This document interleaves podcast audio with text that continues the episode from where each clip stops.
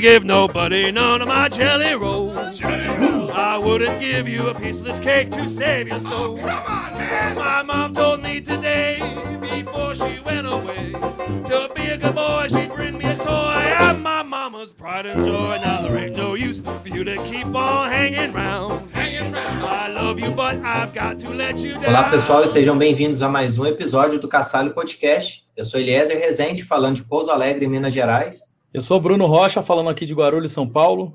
Hoje aqui a gente vai ter um episódio especial sobre a Python Brasil. Então, para quem não está acompanhando aí ao vivo, ela ainda está acontecendo, porque hoje é dia 11, o momento que a gente está gravando esse episódio, mas para quem está nos ouvindo aí só pelo áudio depois, a Python Brasil aconteceu em BH e foi entre os dias 5 e 11 de outubro, e foi a 13ª edição da conferência. Então, foram aí sete dias de evento, porque tudo começou e sempre começa, né, com o Pai Bar. Então, na quarta-feira passada, o pessoal já estava lá no bar tomando uma, fazendo aí o networking, já aquecendo os motores para poder iniciar aí com a, a conferência. E a conferência teve três dias de palestras. Foi lá no centro de eventos do Hotel Deirel. Foram também dois dias de tutoriais e um dia de sprint no caso, o dia de sprint, se eu não me engano, é o que está sendo hoje, no dia 11, quando está sendo gravado, e foi lá na Faculdade UNA.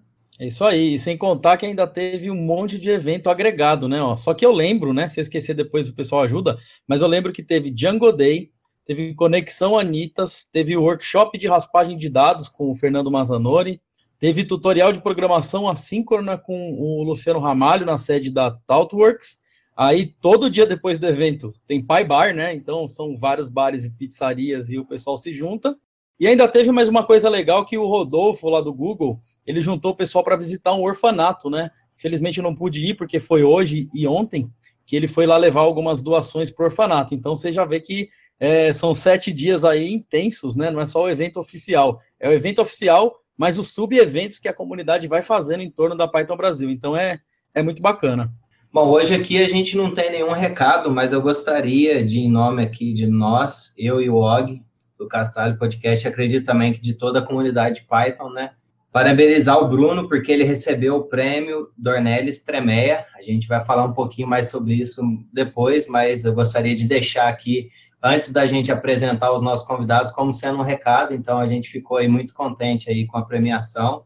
É, o Bruno vem aí contribuindo tem os tutoriais lá de Flats, que a gente sempre fica pegando no pé dele por aqui, e ele sempre está fazendo algo, tem as bibliotecas e os projetos que ele trabalha, então foi bem merecido, acredito aí que o pessoal também ficou muito contente, porque a gente colocou lá no nosso Twitter, e tiveram 94 likes por enquanto, eu recebo notificação aqui o tempo todo, então, pelo visto, foi bem merecido. Parabéns, Bruno.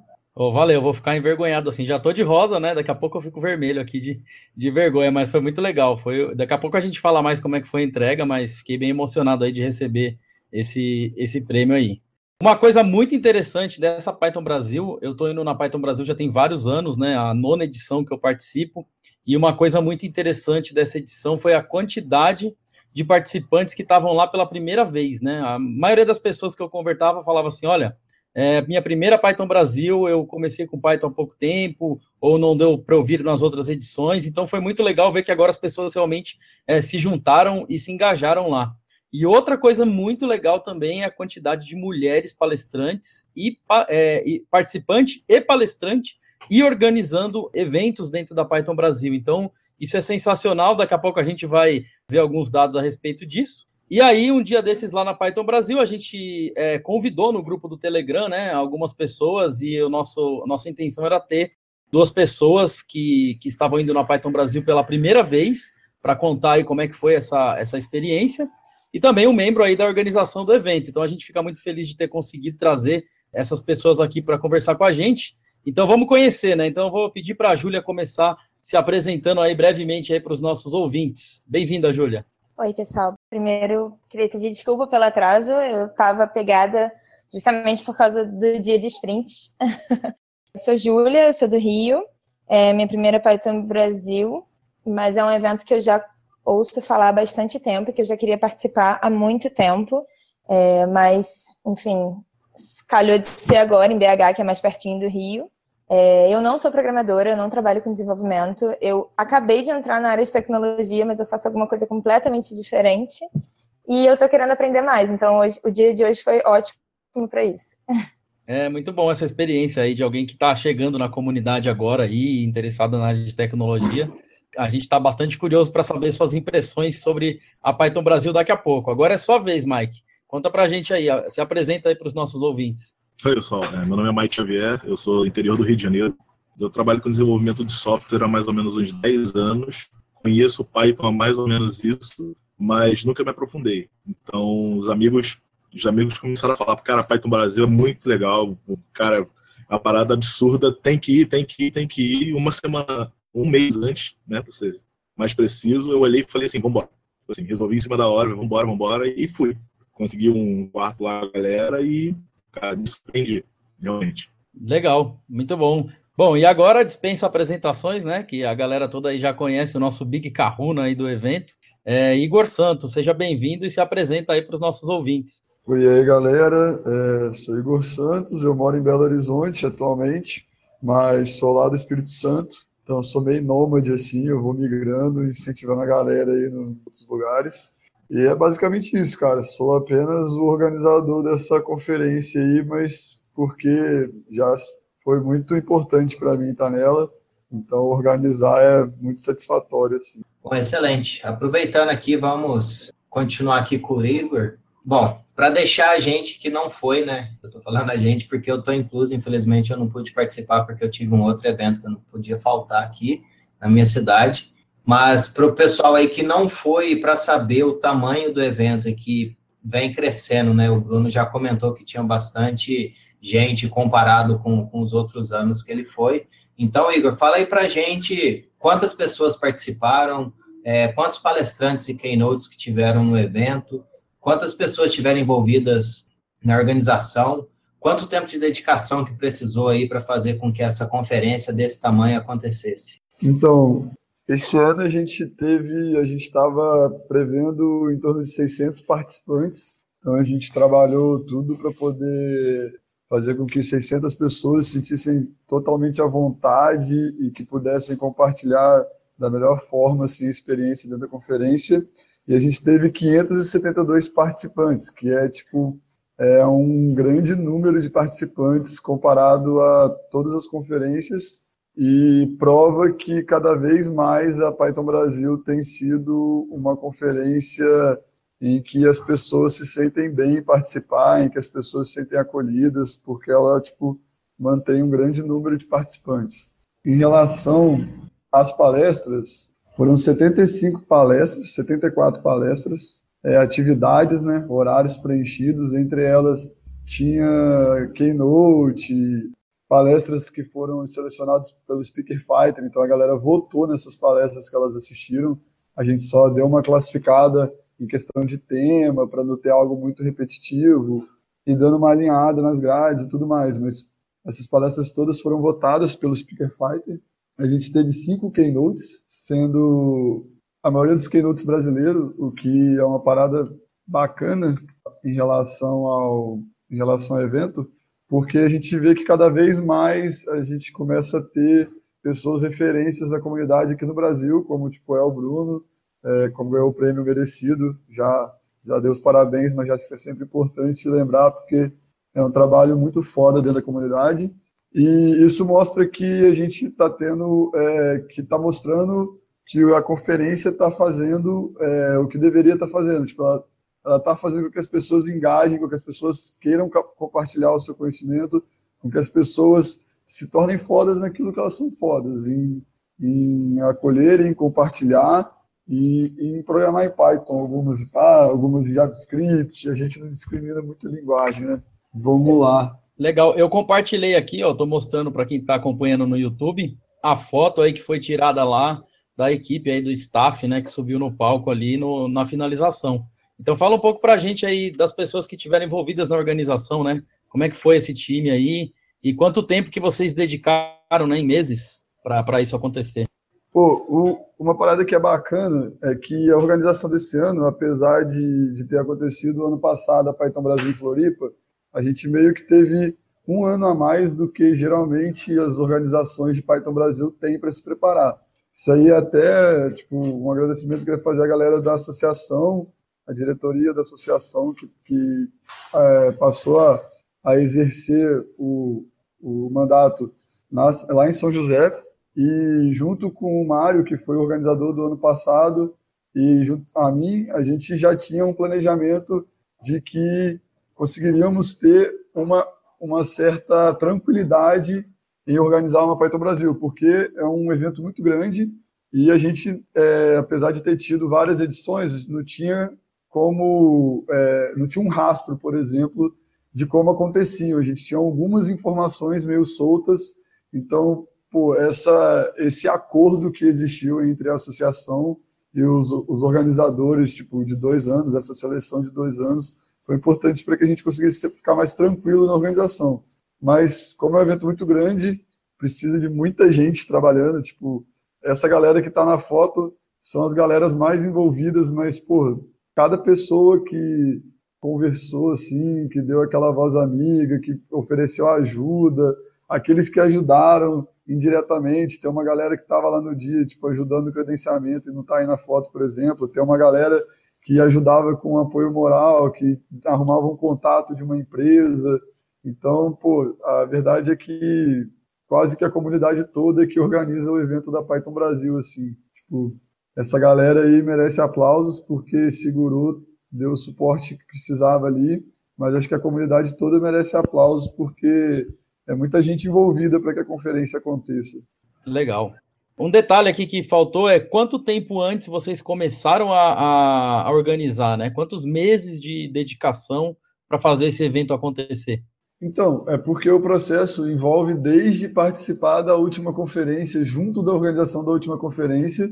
Então, todo o feedback que eu consegui pegar em Floripa, inclusive, são uma coisa muito bacana que o próximo Big Kahuna de Natal ele também me procurou, a gente também trocou muita ideia, teve muito feedback, muita troca sobre a conferência, que ele já está levando para Natal para já poder tipo, preparar é, a conferência no próximo ano. Então, é meio que um ano de antecedência você já começa a preparar a, o evento. Mas, assim, o, o, último mês, os dois últimos meses é o, são os meses mais pegados, em que você tem que fechar fornecedor, em que você tem que fechar os patrocínios, em que você tem que, tipo, disparar e-mail, aí começar a fazer a, a rede girar, né? Começar a disparar é, a notícia para a galera e tal, começar a receber os amigos, já deixar todo mundo confortável. Então, começa um ano antes, mas pegado assim, uns dois meses antes começa a ficar pegado. Aquele que você já tem que pedir no trabalho para umas horinhas, fazer um combinado ali, é mais ou menos assim. Bacana. Bom, acho que agora a gente já tem dados aí. Quem não foi na Python Brasil, infelizmente, perdeu a maior, maior e melhor conferência aí. É, espero que ano que vem você não perca. Mas a gente já sabe a quantidade de pessoas, de palestrantes. Então agora eu quero saber da Júlia, que é a primeira vez que ela foi na Python Brasil. E que motivou ela aí a Python Brasil exatamente, né? Qual foi a motivação para ela sair do Rio de Janeiro, viajar e ficar praticamente uma semana longe de casa com essa galera maluca aí que passa as madrugadas no bar e no outro dia ainda ter pique para ver um monte de palestra técnica. Então aí, qual que é a sua motivação, Júlia? Então, é, vou tentar resumir um pouquinho, porque essa história é bem longa. Ela começou em 2013, quando eu conheci o Bernardo Fontes, que é até hoje um dos meus grandes amigos e é uma pessoa é, muito ativa na comunidade de Python há bastante tempo. E com ele vieram diversos outros amigos, como o Diego, Ducão, o Luciano, enfim, várias outras pessoas que são muito ativas na comunidade e que e para quem o evento a Python Brasil foi extremamente importante é extremamente importante há muito tempo é, o Diego me falou hoje que eu acho que ele, essa foi a nona ou oitava Python Brasil dele e enfim isso é bastante coisa então era um evento que já estava no meu imaginário há bastante tempo mas eu não tinha muito porquê ir e aí no ano passado a gente foi na, na Python Sudeste a gente veio para Python Sudeste de BH foi a primeira edição da Python Sudeste, foi uma, é um evento regional, né? Que esse ano aconteceu no Rio. E a Python Sudeste foi um evento que eu só fui para viajar com os meus amigos. Eu não queria saber de Python. Eu até achava legal, mas não ligava muito. Mas foi quando eu conheci toda a galera e quando eu conheci um pouquinho da mágica da Python Brasil, assim, que eu conheci muita gente de outros estados, de outros lugares que não eram da Python Rio, que era um evento que eu já frequentava de vez em quando. E acabei saindo da Python Sudeste, tendo prometido ajudar a organizar a Python Sudeste do Rio. Então, eu, junto com o pessoal, a gente organizou a segunda edição da Python Sudeste, que aconteceu em maio desse ano, no Rio de Janeiro. E aí foi isso. E aí, cada vez mais, eu fui me aproximando da área de tecnologia, eu fui começando a me interessar, eu fui começando a boiar menos nas palestras. Enfim, chegou ao ponto que, quando eu olhei a programação da Python Brasil, eu falei, tá, não vai ter como não ir. É, quero estar com essas pessoas, quero assistir a essa programação, vou ter que ir. Bom, agora aqui eu gostaria de conhecer um pouco a experiência do Mike, né? Ele tem a, já tem aí um background e com desenvolvimento de software, então, mas também está sendo a primeira Python Brasil que ele está participando. Fala aí um pouquinho para a gente. Você já deu aí um spoiler no começo, o que que motivou, o que que você esperava das palestras, se as suas expectativas foram atendidas, o que que você achou do pessoal aí? Você já conhecia alguém da comunidade, já conhecia o pessoal? Eu conheci algumas pessoas da, da comunidade, né, algumas poucas, é, como, a, como a Júlia falou, do Cão, por exemplo, eu conheci ele por Telegram, mas eu não sabia que ele morava aqui na cidade próxima à minha. Conheci o André Almar também, que estava na organização também do, do, do, Python BR, e eu conheci ele no, no evento do, do Welcome to the Jungle, que é um curso do Henrique Bastos. Né, então teve um evento presencial, a gente se conheceu lá, e a gente veio conversando desse tempo todo e tal. O Henrique, né, eu tenho, eu tenho mais contato com o Henrique, né? Ele comentou: olha, vai ter a Python Brasil, é o melhor evento que tem, e vamos, vamos, vamos, vamos. Aquilo ficou na minha cabeça. Falei, caraca. Aí o pessoal do curso do Welcome to the Jungle, que tem, assim, tem a galera de todo lugar do país. Aí começou um lá de, de, de Palmas, falando, eu vou. Aí um outro é de São Paulo, eu vou. O outro não sei de onde eu vou. Eu falei, caraca, eu não, não sei quando eu vou encontrar essa galera de novo. Aliás, eu não sei quando eu vou encontrar essa galera, né? E eu já estava querendo começar a ir em eventos já há algum tempo, né? Porque Rio de Janeiro não é, até algum, até algum tempo atrás, não era tão forte com o evento. É o primeiro primeiro grande que eu me lembro foi o Devin Rio, que rolou e depois não teve mais. E depois o Python Sudeste, que por problemas pessoais é, eu acabei não podendo ir. Então eu falei, cara, eu vou, tenho que ir e tal. E como, como eu tô trabalhando como freelancer, então não tenho aquele negócio de bater cartão e tudo mais. Eu falei, eu vou. E fui. Peguei, assim, um, um mês antes. Cheguei lá, escolhi as passagens, falei com a galera e falei, vambora, vambora.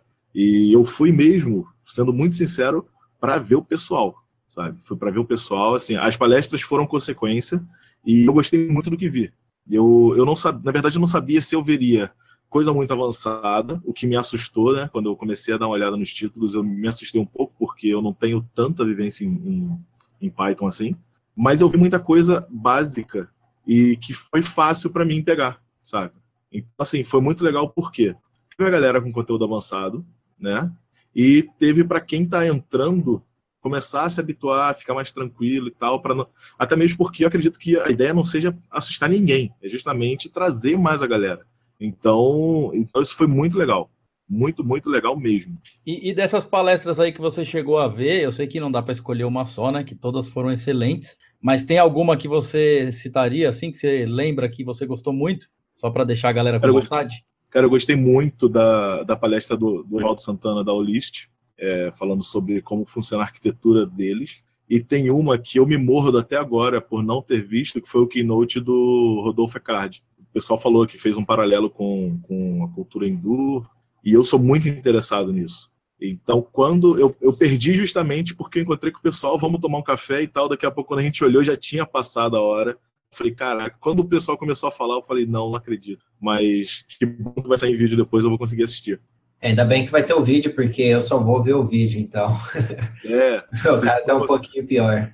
É, eu acho que se não tivesse o vídeo, eu ia ligar pro Rodolfo e ia falar assim, cara, eu te pago uma cerveja, conta pra mim como é que foi. Pode crer. Bom, Júlio, você tem alguma palestra ou atividade aí que você curtiu? Eu acho que o meu dia favorito, na verdade, foi hoje, foi o dia dos sprints, que acho que depois a gente pode falar um pouquinho mais sobre isso, mas de palestra teve uma que me chamou muita atenção, que foi de uma menina da, do Amazonas, eu acho. Ah, eu não me lembro, deixa eu tentar ver se eu encontro aqui, mas acho que o nome dela é Ana Paula. É, Ana Paula Mendes. Ela contou sobre o começo dela com Python. Pelo que eu entendi, ela é bem novinha, ela tá, tá na faculdade, mas é muito nova. E ela contou um pouco da trajetória dela, em como ela se aproximou da comunidade, é, como é, participando do grupo de paileiros. Desculpa, ela não é da Amazônia, ela é de outro lugar. Eu não vou me lembrar de onde. Mas ela contou um pouco disso e isso me deixou bem tocada, assim, porque ela, foi, ela é muito novinha e ela estava na primeira Python Brasil dela também, já é, apresentando uma palestra. Eu achei isso achei isso bem corajoso e bonito, assim, e achei que isso representa bem como a comunidade de Python é inclusiva, que foi o que eu sempre senti desde que eu me aproximei, assim, como que ele, é, como que a comunidade recebe bem pessoas iniciantes, pessoas que ainda não têm experiência e dá voz a essas pessoas. Legal, eu, eu, eu, perdi essa palestra, eu queria muito ter visto. Se eu não me engano, ela é de Teresina, também tenho que confirmar. Ana Paula, depois você, você desculpa aí a gente se a gente errou. Mas a palestra dela tinha um título bem legal também. Eu, infelizmente, perdi e, e vou esperar pelos vídeos. Eu só queria mencionar, né, rapidinho, que a grade de palestra foi sensacional, assim, parabéns para o pessoal que, que ajustou, né, as palestras e as salas, porque a diversidade foi muito grande. Teve palestra sobre comunidade, teve palestra sobre diversidade, carreira, ensino, teve três palestras sobre qualidade de software, e é uma área que a gente aqui do Castalho gosta muito, porque a gente trabalha com isso, né, teve sobre Flask, Django, raspagem de dados, Data Science, Big, é, Big Data, Teve muito caso de uso com Python, né? O, o Mike já citou aqui a Olist, mas também teve o Facebook lá, que mostrou o caso deles de uso de Python em alta é, escalabilidade. E teve muito tema avançado também, como programação funcional e programação assíncrona. Então você vê que tem conteúdo para todo mundo, né? Mesmo para quem não é programador. Então, só para deixar esse recado e fazer o pessoal ficar com mais vontade ainda de ir para Natal no ano que vem. E no final a gente vai falar um pouco mais sobre a próxima Python Brasil. Bom, eu queria abrir um parênteses aqui, né? Até uma dúvida que eu tenho, já que eu só vou ter acesso aos vídeos, uma vez que eu perdi, né? O grande evento que foi a Python Brasil. E aí a gente tem uma pergunta aqui da Carla no chat, que quando é a previsão para sair os vídeos? Você já tem essa, essa ideia aí? Acho que talvez o Igor poderia essa falar. Essa é a pergunta que não quer calar. Todos perguntam isso. Então, é, de acordo com o combinado que a gente tinha, os caras têm até 45 dias para subir lá. Só que todo aquele trabalho, né? São muitas palestras, todas as palestras foram filmadas, todos os, os Lighting Talks foram filmados. Então tem que editar, tem que tipo, trabalhar no, no vídeo, mas eu imagino que a galera consiga entregar isso daí num prazo de uns 45 dias. Mas galera, vai acompanhando os canais aí que na hora que sair o Twitter volta a bombar de novo. É, eu vou separar um link que eu tenho aqui para o final, que foi o pessoal da Vinta, né? Que eles gravaram uma palestra deles. Então, pelo menos uma palestra vocês já conseguem ver no YouTube, né? Que é não é um oficial. Preview. É um preview, é, é não oficial, mas já está disponível. A gente já coloca o link aqui para vocês. É, a gente já sabe que o evento foi sensacional, tá todo mundo já morrendo de saudade da Python Brasil. Eu ainda estou me sentindo mineiro aqui. Estou com o clima de, de Minas Gerais. É, cheguei aqui em São Paulo ontem e então, em primeiro lugar, parabéns para todo mundo da organização, né? O pessoal fez um excelente evento, a cada ano está ficando melhor.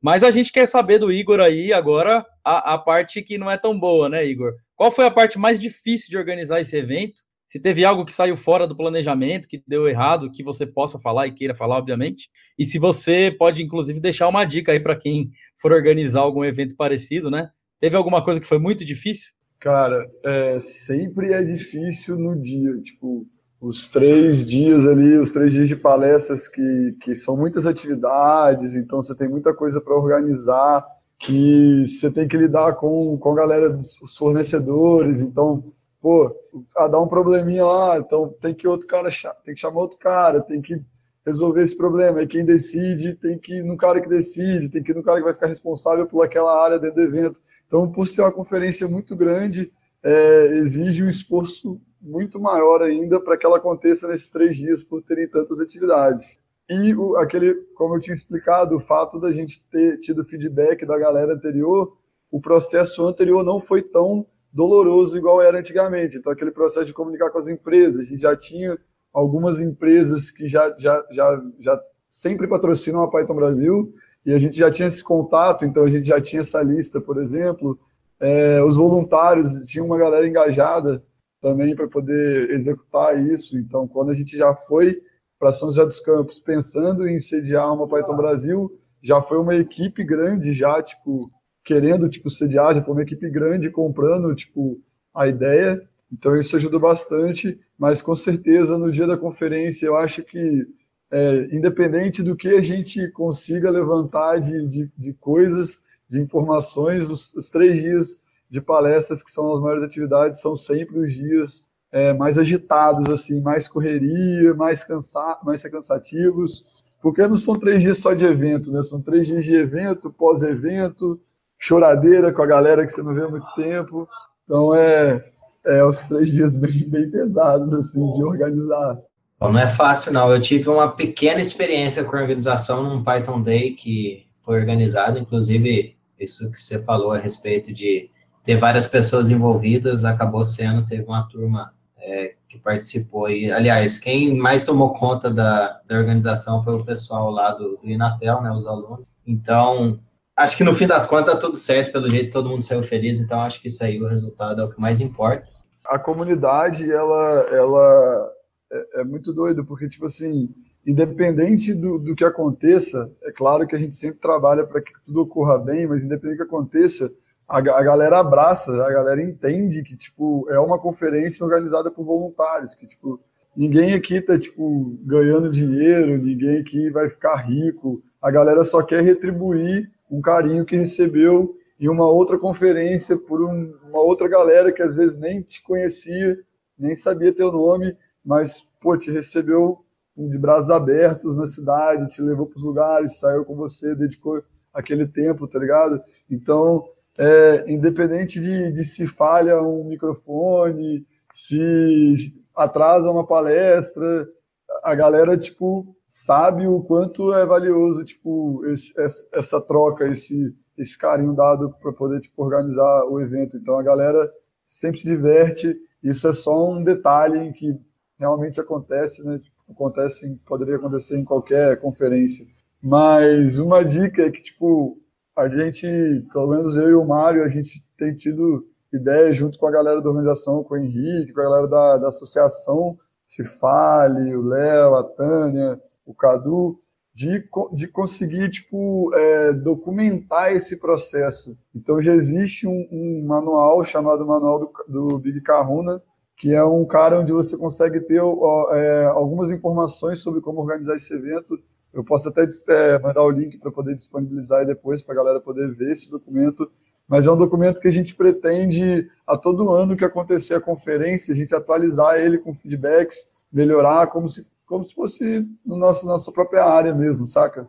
A gente modelar o processo de, de criar conferências. Porque existe coisas que são templates, que são tipo padrões, que vão existir para todas as conferências, e existe a correria do dia a dia, que isso daí vai ser de cada conferência, vai ser de cada um. Então, tipo, isso é bacana. Talvez começar a, a galera subir, tipo, esses tipos de, de informação, né? Esse tipo de troca. Organizadores de mais conferências, inclusive não da Python Brasil, mas da Python Sudeste, é, da Python Nordeste, da YPython, do Caipira, da Python Amazonas, que agora surgiram por vários eventos. A, a galera conseguiu conseguiu dar suporte esse ano a, mais, a 22 eventos, se eu não me engano, e era três eventos, não, eram dez eventos ano passado, nove eventos, então, tipo assim, é, começou a se criar, é, digamos que, uma rede de eventos Python agora no nosso, nosso país, e, tipo, tá bacana, a galera tá, tá bem profissional, assim, em relação a fazer, a fazer conferência, a gente quer criar esse modelo para poder ser melhor ainda, ser cada vez mais simples, né? Porque o negócio não é criar uma a grande conferência, mas é sofrer o mínimo possível em organizar a conferência, que para que mais pessoas tenham interesse de participar, para que mais pessoas tenham interesse de receber a galera em suas cidades, para que a gente viaje mais e visite mais lugares. Então acho que é mais essa pegada aí. Pode crer. Bom, eu queria aproveitar aqui e mudar um pouquinho de assunto, aliás, falar mais sobre o assunto. Então, a gente falou aí um pouco da organização, falamos também que tiveram palestras, tivemos algumas dicas aí de palestras boas para dar uma olhada aí no vídeo quando eles saírem. Mas também tem outra coisa que acontece no evento que é chamado de Open Spaces. Então, aqui eu vou deixar uma pergunta, eu acho que para vocês três, o Bruno também pode falar, né, já que é, vocês todos estavam lá e eu não, então estou meio curioso aqui se vocês têm algum Open Space, algum evento que teve lá, que gostariam de compartilhar a respeito. A Python Brasil é interessante, que sempre tem algum fato curioso, né? No, na Python Brasil de Floripa, com certeza quem foi se lembra do Turicas fazendo hipnose, né? Todo mundo foi hipnotizado do lado de fora do evento e foi assim muito legal. As pessoas que passavam não entendiam, né? Invento de tecnologia e tem um cara aqui hipnotizando as pessoas, né? Então sempre acontece isso. E esse ano não podia ser diferente, né? Eu vou até compartilhar aqui a foto, né, para a galera que está assistindo aí a gente, apresentar aqui a foto para todo mundo. Eu não sei se vocês tiveram a, a oportunidade de estar tá lá no Open Space nessa hora, mas inclusive tem um vídeo, né, que vai estar tá em breve no, no YouTube, que o Turicas, de novo, né, só podia ser ele, ele fez um Open Space de café, né? Então parou, né? Obviamente, né? Café é uma das coisas que o programador mais gosta na vida. Ele parou no, no intervalo do evento lá, foi para o Open Space, levou umas chaleiras, dois tipos diferentes de cafeteira, é, alguns tipos de grão de café e ficou explicando lá como eram as torras, o processo de fazer café, quimicamente ali, como é que funciona o negócio da extração do café. E a galera toda parou para ver, né? Então você vê que assim, é um evento técnico, todo mundo assistindo palestras lá, algumas mega complicadas, de repente dá aquela paradinha. Vamos falar de café aqui, que tem um cara ali falando de café. Isso eu acho muito legal do, do, da Python Brasil. Todo ano tem alguma coisa assim que faz a gente dar uma. Sair um pouco, né? Vai lá. É, somando nesse rolê, é, uma atividade que eu curto muito são as Lightning Talks também que acontecem na Python Brasil, que eu acho que é o evento assim, é, é, o dinamismo, a, a, brincadeira que acontece quando acaba o tempo e as pessoas batem palma e já vem o outro, e, e o convite que faz a galera falar de qualquer assunto aberto, Inclusive, o Turicas também fez uma light talk sobre o café para poder já promover o Open Space. Então, o cara já está fazendo uma mini conf ali de café dentro, do, dentro da Python Brasil. E teve um, o, o, Moisés, que também tocou o ukulele lá, mandou uma música. Pô, é uma atividade que eu acho muito bacana justamente por isso, que são é um pequeno tempo para você falar do que você achar que bem entende, porque é importante que você compartilhe, saca? É importante que você se expresse dessa forma com a galera, isso deixa o pessoal mais próximo. Então, é, acrescenta aí de atividade. Acho que Light Talk é uma atividade bem bacana também, além do Open Space.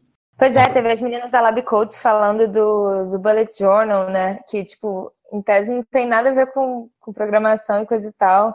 Eles levaram o Planner e a, a Débora e a Nicole estavam lá falando de Bullet Journal, cara. Isso é muito maneiro. Bacana, é legal mesmo. Eu, eu, já eu gostaria muito de ter esse talento de me organizar, né? Eu achei essa ideia muito legal do Bullet Journal. Depois a gente compartilha aqui de novo o link do, do Bullet Journal. Eu acho que a gente compartilhou já no episódio que a gente entrevistou aqui o pessoal da, da Lab Codes, né? Mas a gente a gente compartilha novamente aí, né? Quem estava lá percebeu, né, que atrás da camiseta aqui está escrito que pessoas é melhor do que tecnologia, né? Que é o lema da Python Brasil desde o ano passado lá de Floripa. Foi um lema que, que cabe certinho aí com a comunidade. Então, tem tecnologia, tem café, tem open space, tem pós-evento, né? Que a gente já mencionou, as Lightning Talks que são bem, bem interessantes. E uma coisa que fica muito marcada é a energia que o pessoal tem depois do evento, passar um dia ali, é, sei lá, seis, sete, oito horas vendo palestra, né, o dia inteiro, e aí termina o evento, a galera ainda vai para o bar para se encontrar e para fazer um networking. É, isso é sensacional. E tem gente que consegue ficar até três, quatro da manhã e no outro dia tá lá de novo, né? Vendo palestra e aproveitando todo o conteúdo. Então eu queria saber, principalmente do Mike e da Júlia, né? O que, que, vocês acham disso aí? Vocês acham que esse negócio de ir para o bar depois e fazer o networking é uma boa experiência? Você aproveita bastante disso? Ajuda ou atrapalha na conferência? Eu acho ótimo. Bom, eu acho muito legal porque mostra mostra para todo mundo que não é só conferência. Até mesmo porque se fosse só conferência, todo mundo ia sentar lá, palestra, acabou, vou embora. Né? E é justamente isso. Eu acho que antes de tudo, a conferência é para juntar pessoas. Então, é, pô, palestras são importantes? São muito. É, open Space é importante? Muito. Treinamento é importante? Muito. Mas nada disso acontecer.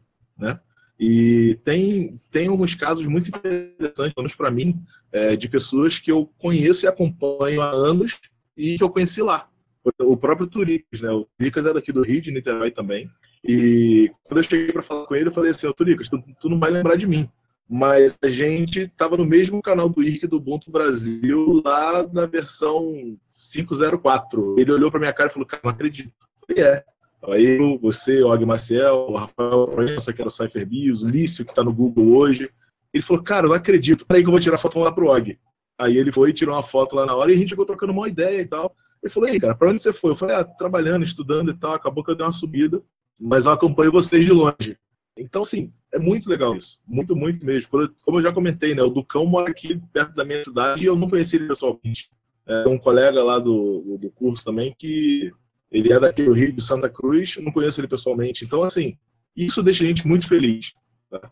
E isso deixa muito feliz mesmo. Eu acho que é, eu acho que é, é interação desde o início. Começou às 8 e meia da manhã, até às 3 da manhã, e se, e se deixasse, eu acho que se a gente não tivesse obrigação de adulto, de boletim, a gente já estava até virando. É isso mesmo. E você, Júlia, você gostou dessa parte aí de interagir, conhecer mais pessoas? Ajuda na experiência e no aprendizado? É, eu acho que ajuda muito. É, Para mim, que sou iniciante, eu achei primordial. É, hoje, por exemplo, como eu falei, teve o dia dos sprints, que, pelo que eu entendi, tá? Vamos ver se eu estou falando alguma coisa errada. Mas é uma tarde em que o pessoal se reúne para, enfim, resolver issues de alguns projetos open source. E eu acabei me juntando com o Luan Fonseca, responsável pelo Speaker Fight. E eu só fiz isso porque eu troquei ideia com ele no bar. Então, troquei ideia, ele falou: chega junto, vambora, tem isso para iniciante, eu te ajudo e coisa e tal. E provavelmente se eu tivesse chegado lá, se não tivesse rolado essa ideia no bar, no ambiente mais descontraído, eu não ia ter tido a cara de pau. E olha que eu sou meio cara de pau. Mas eu não ia conseguir chegar e, olha, Luan, então, nem te conheço, mas achei muito maneiro o Speaker Fight, porque às vezes se bobear eu nem conheceria o Speaker Fight, né? Eu, por acaso, até conhecia, mas é, é eu acho que é uma oportunidade também para a gente aproveitar, ou então, enfim, tô falando dos sprints, mas então chegar e colar com alguém e falar, olha, Júlia, amanhã vai ter uma palestra minha falando sobre o, o Álvaro, por exemplo, falou da gênero e número, né? É, é, sobre isso, isso e isso, trata de, de, comunicação, você é da área de comunicação, vai lá. É uma forma, às vezes, de você prestar atenção em palestras que você que você não, não iria. Enfim, e, óbvio, conhecer gente, né? Porque isso que eu sempre achei muito bonito. Como eu vim pelos amigos, eu sempre admirei muito o fato dos meus amigos terem amigos em cada canto. Tem o pessoal da, de Recife que é, é, tipo, mora no coração, assim. Eu fico, como assim, sabe? Se vocês encontram essas pessoas numa conferência profissional e, enfim, uma vez ao ano, como que você pode amar tanto fulano de tal? É porque é muito intensa, a experiência é muito intensa, você troca muita ideia no, no, no bar, né? O bar é o catalisador de todos os projetos. É realmente tá não só nas palestras, mas também ter ali a conversa depois, porque eu acho que na palestra acaba que você está vendo a pessoa apresentando lá, no final tem as perguntas que acaba tendo um pouquinho de interação, mas no fim das contas é ali na, na hora que o pessoal se junta. Fala que é bar porque normalmente é onde o pessoal se encontra, né? Mas poderia ser em qualquer outro lugar, mas todo mundo gosta de tomar uma cerveja, um refrigerante, alguma coisa, e molhando o bico enquanto vai conversando. Então, vale muito a pena. Isso também foi uma das coisas que me chamou a atenção, assim, na primeira vez que eu participei. Doido também que coloca, coloca o palestrante no mesmo, no mesmo nível que você de, de, de interação, né, cara? Você fala, pô, aquele cara ali, velho, que é foda naquele assunto, ele toma cerveja, velho. Ele toma cerveja no copo sujo que eu tomo cerveja, exatamente. Então, uma galera que você é fã, você fala, pô, mano, aquele cara, ele, ele toma cerveja, ele conversa com as pessoas, ele também ri, tá ligado? Ele também se diverte com o pessoal. Então, pô, isso é importante também né, do, do pós, né? Não necessariamente do pós, mas do corredor, do coffee, daquele momento ali que você pode interagir com o palestrante de é, olho no olho, né? Sem ele estar tá num patamar acima do, no caso que é quando está apresentando e tudo mais. Então é bem, bem bacana. Legal. Aproveitando que a gente está falando aqui, né? Acho que o assunto que a gente está falando aqui se resume ao impacto que a conferência e o pós-conferência tem nas pessoas. E aí teve uma pergunta aqui no chat do Leonardo que eu acho que cabe aqui nesse assunto que primeiro ele agradeceu você, Igor, pela organização, né, e toda a equipe aí. Ele disse que foi a primeira Python Brasil que ele participou também. E aí ele deixou uma pergunta especificamente para você, Igor. Qual o impacto que você acha que a Python Brasil vai ter na, na região aqui de Minas e na, nas outras regiões do Brasil por onde ela vem passando? O que, que você acha aí que ela vai deixar de, de história? O que, que você já está sentindo aí, já que está indo aí para o final da conferência? Então, isso é bacana. Essa foto aí é muito doida porque é basicamente o impacto que causa. Se fosse em outra conferência, a gente seria esse Python MG, tipo, pequenininho ali, saca? E nessa conferência a gente viu tanto de gente dentro é, da cidade e dentro do estado que interagiu, participou da conferência, muitos pela primeira vez, porque um pequeno, um pequeno grupo não, mas é, é um pequeno grupo da, da comunidade local que, que participava bastante de, da Python Brasil, que era um grupo que geralmente é junto, a galera que se tornou muito amigo, a gente geralmente trabalha junto uma vez por semana, então já é um grupo bem, é, bem unido assim, que com certeza não é tipo esse tanto de gente que tinha lá, cara. Esse tanto de gente é o que a conferência impactou, tipo, esse, esse pessoal iniciante, muita gente que com a conferência passou a querer fazer parte da organização do, dos encontros locais, então, tipo, queria fazer parte é, da, dessa comunidade local, saca? Então, eu acho que a conferência tem a importância de, talvez, é, consolidar um grupo local, é, fazer com que as pessoas é, entendam o sentimento de por que você faz aquilo.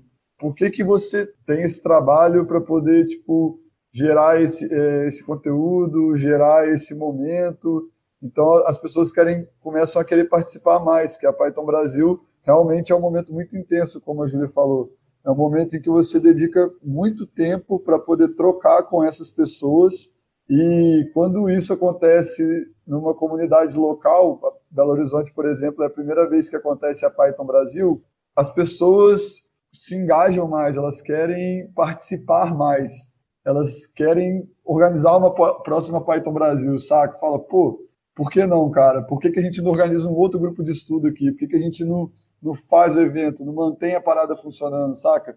E é pessoas maior tecnologia mesmo, tipo, precisa de ter as pessoas para que isso continue acontecendo. A, nada seria da linguagem no país se não fossem as pessoas por ela, saca? Então, não teríamos tantas pessoas fodas se não fossem as outras pessoas fodas que querem, tipo, fazer a coisa acontecer também e que querem trocar e que querem conversar sobre, que querem estar ali participando. Então, tipo, acho que tem essa importância a conferência dentro da comunidade local para isso.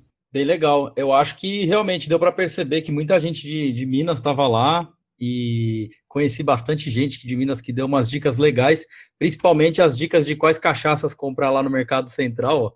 Eu já voltei para casa com a, a caixa cheia aqui. Tem, tem cachaça de tudo quanto é tipo, né?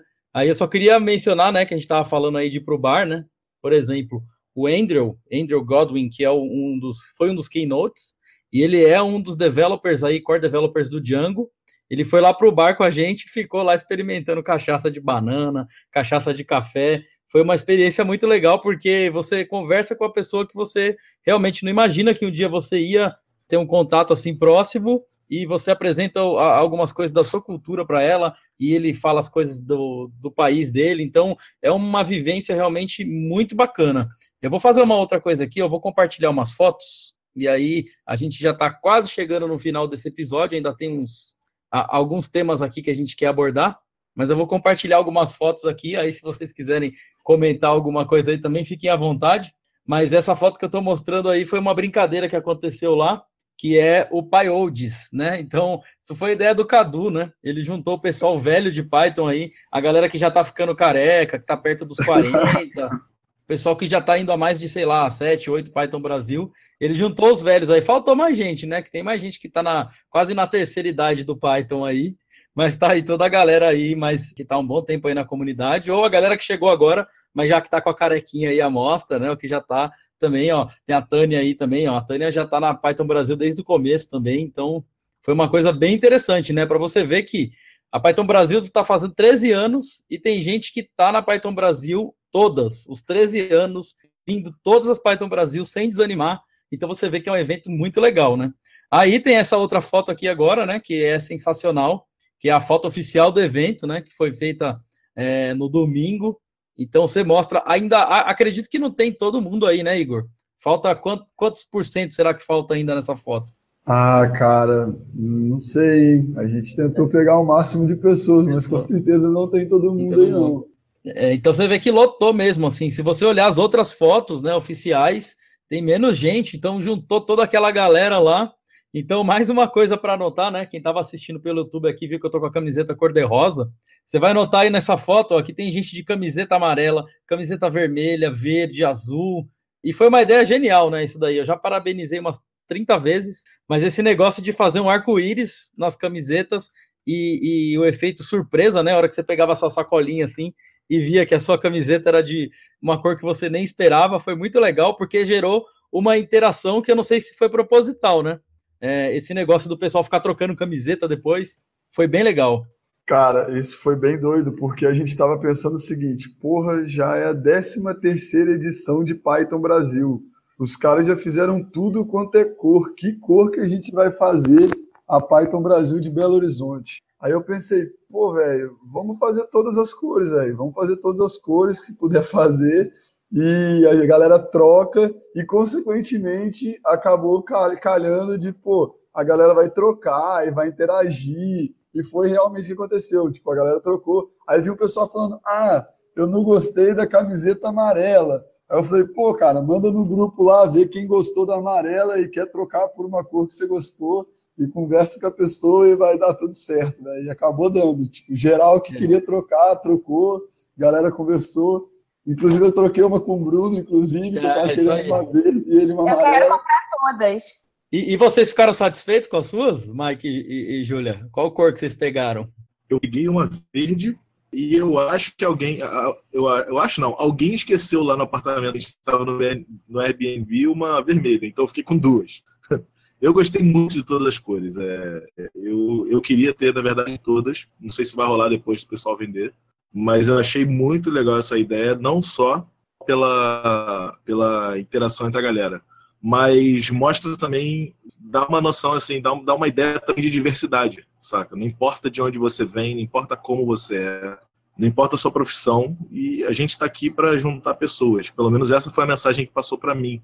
E eu acho isso muito legal, muito, muito, muito legal e importante.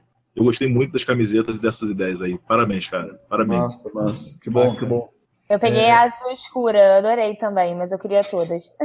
É, eu acabei ficando com uma amarela, uma rosa e uma vinho, porque depois teve um mercadinho lá para vender. É roxo, não é vinho. A Carla tá aqui do lado me, me corrigindo, porque eu não, não entendo nada de cor. É, é, é roxo, é, rosa e amarelo. Mas a, a que eu peguei foi verde, eu troquei com o Igor pela amarela. Eu, sinceramente, gostei muito da amarela. O pessoal tava reclamando, mas ó, eu achei muito bonita. E aí as outras eu comprei, né? Fez aquela fila enorme lá quando sobrou meia dúzia de camiseta para vender. Eu já entrei na fila e falei, quero comprar todas. Aí não deixaram comprar todas, eu comprei só duas, né? Então foi, foi muito bacana. Bom, eu não estava no evento, mas estava acompanhando aí as fotos. Inclusive, teve um momento ali que eu até parei de acompanhar por conta da vontade que estava dando de estar lá junto. Mas teve uma foto que eu não sei se eu vi no, no Twitter ou no, no Facebook, que o pessoal aproveitou a, as várias cores de camiseta e fizeram uma foto como um Power Ranger. Ah, tá aí, ó. O Bruno tá colocando para quem está nos acompanhando aí no, no. Depois a gente vai ver se compartilha essas fotos. Então, assim, ficou muito criativo. A questão que o Mike comentou a respeito da diversidade, eu acho que isso aí também acabou reforçando. E sempre tem aquela. Eu acho também o fato de ter algumas pessoas que gostam de trocar, eu acho que isso aí também potencializa a conhecer pessoas diferentes e entrar em contato. Então, acho que no fim das contas acaba tendo assim é, ganho de todos os lados. Então, assim, foi uma excelente ideia, foi inovadora. Agora vamos ver qual que vai ser a cor ou as cores ou a nova jogada que vai ter na próxima Python Brasil, já que isso aí foi uma, uma ideia muito legal. É, vai ficando difícil aí para a galera, né? Conseguir inovar. Tá lançado o desafio aí, ó. É. Bom, deixa eu ver o que eu tenho mais de foto aqui, ó. Deixa eu ver. Essa aqui é a foto do das PyLadies, né? Ó. Galera das PyLadies que se reuniu. E é muito legal ver a energia delas, porque elas fazem muitos eventos. Eu não sei onde elas conseguem tanta energia. Carrega mala para cima, mala para baixo, cheio de camiseta, cheio de caneca, todo mundo sempre interagindo. E aí tem Jungle Girls, tem tutorial da PyLadies, tem palestra. Ou seja, é muito legal. Então também fico parabéns aí para elas que que organizaram esse monte de evento e juntaram esse monte de menina. Tinha umas meninas lá de BH que estavam lá também aprendendo, né? Não eram programadoras ainda.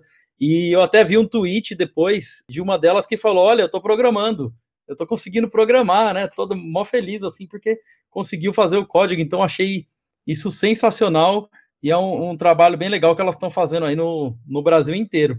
É, é, muito bacana. Isso aqui também foi uma foto do tutorial do Jungle Girls. Eu peguei essas fotos da internet, né? Então já estou avisando aqui que eu roubei de alguém no Facebook essas fotos é, para mostrar aqui para o pessoal. Então, o tutorial, as, as, salas do tutorial, pelo menos do dia que eu estava, estavam todas lotadas. Então, essa aqui é o do Jungle Girls. Essa aqui a gente já mostrou, né? Que são aí o, o, o pessoal que, que ajudou na, na organização aí diretamente com o Igor. Aqui uma para vocês verem que não tinha nem lugar para sentar, né? De tão cheio que estavam os tutoriais. Pessoal sentado aí no chão, né, para poder aproveitar o conteúdo. Inclusive lá no dia do evento, nos keynotes, tinha gente sentada no chão também. Então você vê que a galera vai, não importa se tem lugar ou não, né?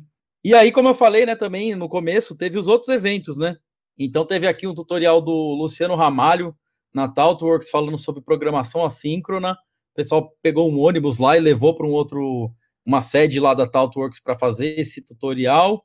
Essa aqui é uma imagem legal do, do keynote do Andrew, né? Então, muita gente aí que trabalha com Django estava ansioso pelo keynote dele, que é o criador dos Django Migrations e um dos é, do Django Channels, e um dos core developers do Django, um cara super bacana. E também a palestra dele foi bem legal, né? Essa aqui que a gente já mostrou, e é isso aí. Só queria compartilhar aí um pouco das fotos, né? Para dar um gostinho também aí pro, pro pessoal que foi lá. Bom, antes da gente seguir aqui, né, a gente tem mais algumas coisas aí que a gente gostaria de falar, mas tiveram dois comentários aqui no chat que eu gostaria de falar. Então, uma dica que vem, a primeira é do Ellison. Ele tá, acho que, na verdade é uma pergunta, mas acho que seria uma dica aí para a próxima turma que for organizar, que se fizer as camisetas sob encomenda, acho assim, talvez para escolher a cor, se não daria certo. E a outra, o outro comentário que a gente teve aqui foi da Carla, né? Vou, já vou dar um spoiler, a gente vai falar isso, mas a edição do ano que vem, 2018, vai ser em Natal, então, para fazer o a camiseta vai ser verde e vermelha para combinar lá com o Natal. É boa, né? Vai ter um Papai Noel assim passando calor na praia, né? Papai Noel de sunga, né? Tem que ser de sunga é. verde e vermelha. Papai Noel de, de camiseta vai ser tipo roupa de banho, que vai é. ser em Natal, tipo, pra galera já ir pra praia fazer a conferência. É. é que eu acho que ele não vai gostar muito, né? Mas podia fazer a foto do Guido, né? Com um chapéuzinho de Natal, assim, lá, lá em Natal. Aí você juntava tudo num, num logo só. Legal. Bom, já que o Eliezer falou, né? Vamos já dar a notícia aí que no ano que vem, 2018, a Python Brasil vai ser em Natal, Rio Grande do Norte. É, já tem as datas aí. É, se você entrar em 2018.pythonbrasil.org, tem as datas certinho lá e na verdade é .org.br, do dia 17 ao 22 de outubro em Natal.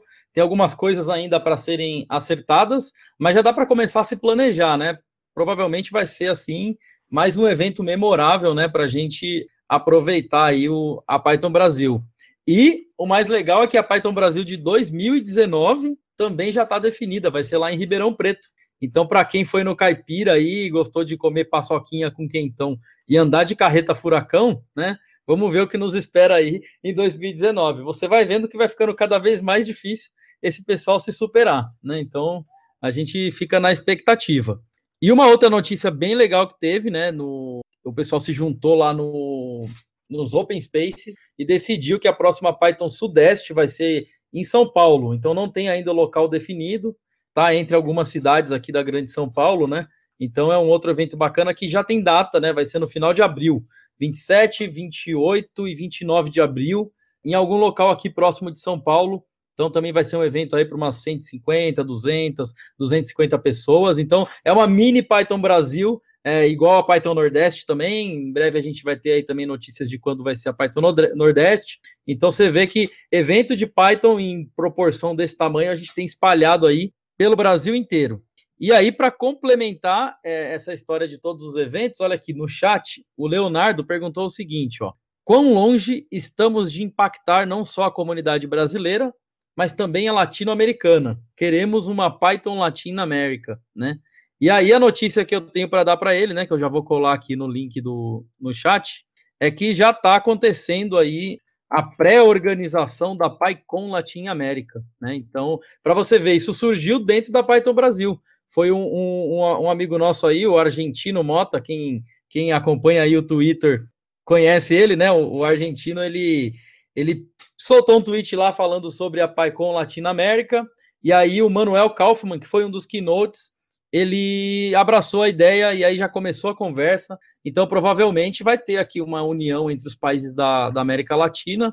E, em algum local, em breve, a gente vai ter uma PyCon. E aí a, a gente sabe que as proporções são bem maiores, né? Vamos colocar em um evento para cima de mil pessoas e a gente enrolando no Portunhol lá para falar com a galera. Vai ser muito divertido. Pô, isso é bem legal, hein? Porque eu estava conversando com um grupo lá da, galera que eu conheço e a gente tá, a gente já está pensando em ir para uma fora do Brasil. Tipo assim, vamos ver qual é a próxima e vamos juntar grana para ir, para ir todo mundo.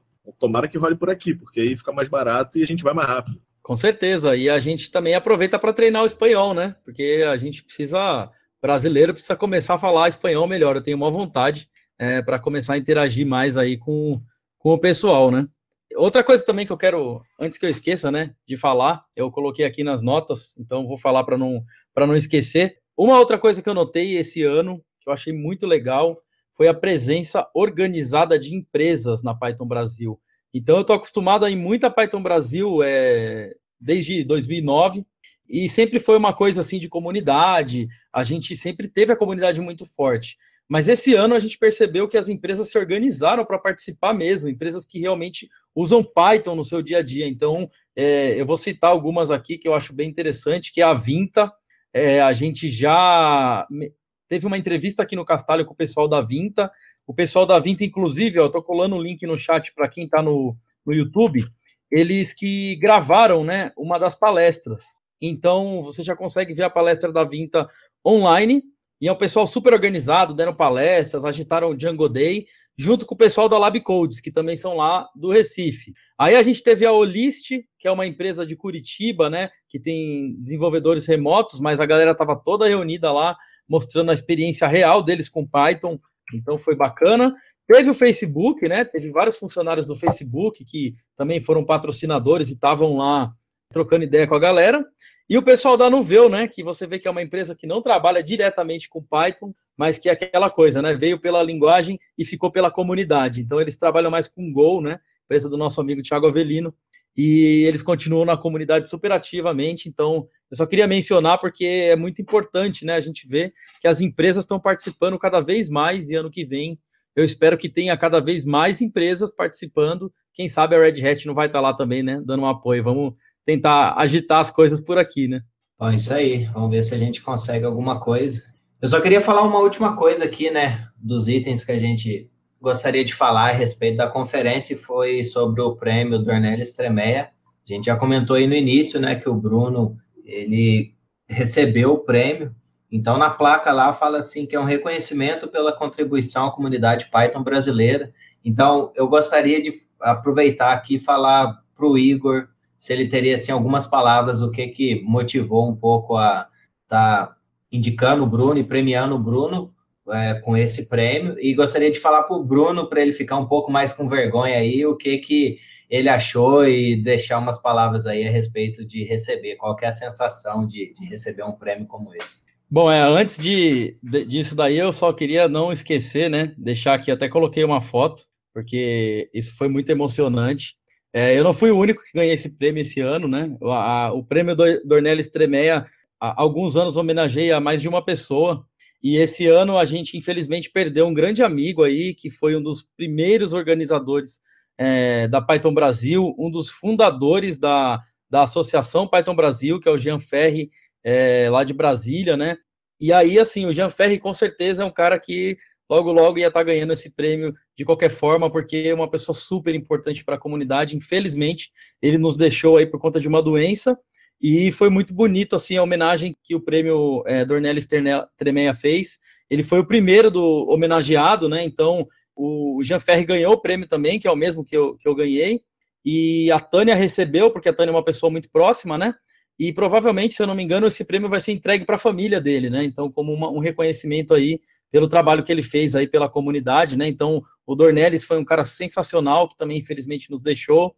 O Jean, então você vê que a comunidade é realmente muito envolvida com esse esse negócio das pessoas, né? Então, eu queria só é, antes de falar do meu prêmio, falar do Jean, porque realmente foi muito emocionante, né? Você vê até o gringo que estava lá, o, o Andrew, ele nem conheceu o pessoal e ele estava chorando lá na frente quando eu fui pegar o prêmio por conta do relato, né, a respeito da vida é, e do, das contribuições do Jean. Então, é isso aí. Agora, a respeito de como foi a escolha, eu acho que o Igor talvez saiba, né? Eu não sei, de verdade, não tenho informações. Então, é, é, basicamente o que a plaquinha diz e uma frase que o Bruno falou quando ele recebeu, que foi o que eu achei, tipo, o mais doido, assim, que, tipo, o argumento que a gente usa é contribuição com a comunidade Python brasileira. Então, porra, o Jean foi um cara de extrema importância dentro da comunidade desde o início. O Bruno também é um cara de muito tempo, de extrema importância, que já contribuiu muito à comunidade. Mas, igual ele comentou quando ele recebeu, tipo assim, cara, todo mundo aqui merece, tá ligado? O prêmio Dornelles, cara. É só porque esse ano precisou de escolher um e foi eu, tá ligado? Mas todo mundo merece o prêmio Dornelles porque tiveram pessoas que foram importantes para o Bruno, que foram importantes para ele ter recebido esse prêmio hoje. Tem outras pessoas dentro da comunidade que fazem um, um trabalho sensacional e que também mereciam estar recebendo. Então, tipo assim, o argumento de merecimento é, é por, por estar contribuindo com a comunidade, mas realmente é muita pessoa que merecia estar recebendo o prêmio. Mas é que a gente acaba selecionando uma, é, mas o critério é basicamente esse: a gente levanta uns nomes e aí vê, pô, galera, quem que a gente vai premiar dessa vez, saca? Então, tipo, é, é, foi bem bacana, tipo, essa fala que é basicamente isso, tipo, é um prêmio que demonstra a importância da participação da pessoa na comunidade, mas que não desmerece as outras pessoas, ela só representa as várias pessoas que fizeram aquilo dali acontecer. Então, acho que é, é muito bacana, assim, cara, o espírito do prêmio. Bom, é, só para complementar, falando da experiência, eu estava sentado lá, do lado da minha esposa, e aí o, o, eles começaram a falar, né? O Luciano começou a falar, é de São Paulo. Aí você já começa a ficar meio nervoso, assim, fala, poxa, se é de São Paulo, eu tô dentro dessa estatística aí, né? Aí ele falou, ah, autor de um livro. Aí eu já fiquei mais ainda. Falei, poxa, peraí, mas tem outros autores de livro aqui. Aí ele falou, é vegano, né? A hora que ele falou é vegano, aí parece que a coisa parou assim. Falei, não, peraí, não tem outro vegano, né? É, só pode ser. Aí demorou ainda uns segundos, aí que caiu a ficha. Aí eu fui lá receber o prêmio, mas foi realmente emocionante. Fiquei muito nervoso na hora que para poder falar lá no palco. Não sei se eu consegui expressar direito a, o que eu queria dizer, mas o que eu queria dizer é que é mais ou menos isso que o Igor falou mesmo. É, eu não, não. Nada que eu fiz com Python até hoje, nesses anos que eu tenho trabalhado, foi sozinho. É, eu tenho dado aula de Python já há muitos anos e a cada vez que eu dou aula para alguém eu aprendo mais, né? Então, os alunos que aprenderam comigo, eles também merecem o prêmio porque eu aprendi muita coisa com eles e eles fizeram parte aí dessa trajetória, né? Então, para quem está curioso, eu deixei aqui para mostrar aqui na câmera, né? Ó, a foto da plaquinha aí que é a placa do, do prêmio. E é isso, é um, é um, prêmio simbólico, assim, uma coisa muito bacana que eu vou guardar para sempre, né? E, e dá, assim, uma motivação muito grande para continuar colaborando e, e, fazendo todas as coisas aí pela comunidade. E, mais uma vez, dedicar a todo mundo que sempre esteve junto aí nos eventos e nas aulas e nos bares também, né? Porque também a, a conversa no bar enriquece muito é, tudo que a gente faz na, na comunidade. Então, é isso aí. Obrigado a todo mundo aí que participou do, do, prêmio e da idealização desse prêmio aí. Foi, foi muito legal. Excelente, que vocês falaram aí, acho que disse tudo a respeito do, do que é a comunidade, o que a Júlia e o Mike relataram a respeito de estar tá participando pela primeira vez, a sensação que eles tiveram, eu acho que é muito do que as pessoas sentem. Eu senti quando eu fui a primeira vez, o envolvimento com a comunidade realmente é algo assim que nos engrandece, não só pessoalmente, profissionalmente, de todas as formas possíveis, acho que é muito positivo. E esse prêmio, na verdade, é mais para uma forma, talvez, da, da comunidade agradecer as pessoas que estão participando e envolvendo. E aí, ser representado tanto dos dois lados mostra que, no fim das contas, o que importa realmente é estar tá todo mundo unido, estar tá todo mundo buscando conhecer mais, um, é, um, ajudando o outro. Então, acho que isso aí é, no fim das contas, o, o sentido de comunidade. E, infelizmente, né, o assunto aqui está excelente. É, eu fiquei muita vontade realmente de ter ido, não pude, mas eu gostaria de agradecer aqui aos nossos convidados, né, por estar compartilhando aí as experiências, o Igor também por estar falando um pouquinho mais da organização, então eu vou deixar aqui um tempinho para vocês falarem alguma coisa a respeito, se quiserem fazer propaganda, chamar as outras pessoas que não foram, para eles sentirem um pouquinho mais o porquê eles deveriam ir. Então, vou começar aqui pela Júlia. Deixa aí as suas palavras aí para a gente encerrar o episódio. É, queria agradecer é, pelo convite, dizer que, enfim, foi muito importante participar desse evento e que Natal toma aí. É, já tem data, eu não me lembro quando é, mas fica o convite para todo mundo. É, o evento é incrível, as pessoas são incríveis. É, você realmente sente. Eu ainda não fui embora de BH, o evento não acabou. E o evento, para mim, eu acho que só acaba domingo, que é quando eu vou embora. E já decidi que ano que vem eu vou dar um jeito de tirar férias nessa, nessa hora, porque realmente, Python Brasil, uma vez que você vai, eu acho que você vai querer ir todo ano. Então, agradecer ao pessoal do estante virtual por ter permitido que eu estivesse aqui. E é isso, Natal estamos aí de novo. Maravilha. E você, Mike, o que você tem a dizer aí? Bom, primeira coisa, eu me surpreendi, né? Eu achei que ia chegar lá, falar com meia dúzia de gente, sentar nas cadeiras lá, assistir as palestras. Mas, assim, a experiência foi absurdamente positiva. É, não tem nem o que dizer assim, ah, ano que vem vai rolar. Não, já tô lá. Assim, é aquele negócio de já estamos já já estamos já fazendo planejamento planejamento financeiro anual para Python Brasil. Não existe mais esse negócio de não vão. Então assim, galera que não foi, vocês perderam, mas é, se Deus quiser é igual carnaval, todo ano tem e vão. Não deixem de ir. E se, ficou, se ficar longe, participe da, da, das comunidades internas da sua cidade, a galera de perto. Com certeza, com certeza tem algum, algum grupo de desenvolvedores perto de onde você mora. É, procura, sempre tem. Tá? Eu moro muito longe do interior e descobri, descobri hoje com a Júlia que tem aqui perto da minha casa. Então, assim, não deixa de participar. Não deixa mesmo, porque não adianta você só ser um programador solitário. Você precisa de pessoas e isso é que faz a maior diferença. Então, vão. Uh, eu, eu, eu, vim embora da Python Brasil, mas ainda não saiu de mim. É, tá, a parada tá muito legal. A gente comenta isso até hoje e eu acho que a gente só vai parar de comentar quando começar a próxima. E é isso aí. Ah, eu queria falar uma coisinha também. É, tem um amigo nosso que ele queria muito ir na Python Brasil, ele conseguiu, na ajuda da, da família e tudo mais, não sei o que. Assim, o cara, o cara tá abismado também, e ele pediu para mandar um beijo para ele aqui. Rafa, um beijo, te amo, seu lindo. E... Boa. Beijo, Rafa. Abraço. Beijo, Rafa. Abraço também aqui para seguir. Antes de passar aqui para o Igor, né, eu gostaria de agradecer aí o pessoal da organização, todo mundo que trabalhou aí com ele diretamente ou indiretamente, ou seja, todo mundo que teve envolvido de certa forma, todo mundo também que participou lá também, porque afinal de contas uma conferência não é nada sem ter as pessoas que participam. Enfim, a comunidade Python no Brasil e Vamos ver agora na América Latina aí, como o Bruno comentou, vai, é, é excelente, sempre proporciona grandes experiências para o pessoal que está começando agora, o pessoal que está descobrindo agora. Então, Igor, gostaria de agradecer porque você está participando aqui conosco, mas acho que ficaria aí em nome de todo mundo que, que teve envolvido. Então, vou deixar aqui um momentinho para você dizer aí algumas palavras. É, cara, eu queria. Vou falar o nome de todo mundo, mas estou com medo de pecar aqui, esquecer um ou outro, saca? Então. É, mas queria agradecer mesmo a galera que esteve comigo aqui, né? o Thiago, o Guilherme, o Leroy, o Cássio, a Márcia, o André, o Carlos, o Paulo, o Jean e uma galera. E a galera semente, o Semente. Semente é o Guilherme, é porque ninguém conhece ele como Guilherme, o famoso Semente. Então eu queria agradecer essa galera aí, porque foi muito importante. Uma Python Brasil não se faz, tipo, sozinho. Não existe esse papel de Big Kahuna, é tipo balela. É só porque alguém precisa, tipo, de, de conversar com a associação, mas fora isso, esse papel é só simbólico. E, pô, agradecer todo mundo que veio e participou, cara. Foi muito bom receber vocês, tipo, e foi muito bom ver como os novatos se sentiram igual a mim quando eu fui na minha primeira Python Brasil. Então, isso é um sentimento que não tem como é, explicar assim, cara. É, então, é agradecer a galera que participou e essa galera que organizou, porque pessoas fazendo coisa para pessoas, cara. É, é, isso. Muito bom, valeu. Não tem nem palavras para agradecer. É, você, Igor, todo mundo que participou e vocês que aceitaram o nosso convite aí para estar tá aqui compartilhando a experiência da primeira Python Brasil.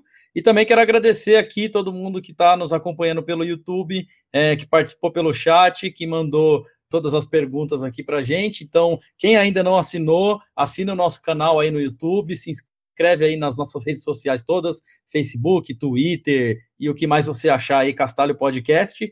E não deixa de ouvir a gente também, né? Na segunda-feira o episódio sai editado, né? Então, essas partes que a gente gaguejou aqui, que a gente errou e que ficou meio que com barulho, a gente faz umas magiquinhas aí, edita bonitinho, coloca aquela musiquinha do Castalho que todo mundo gosta, e aí você pode ouvir no carro, na academia, onde for. Então também, muito obrigado para quem escuta o Castalho pelo podcast. Não esquece de dar para a gente uma estrelinha no, no iTunes.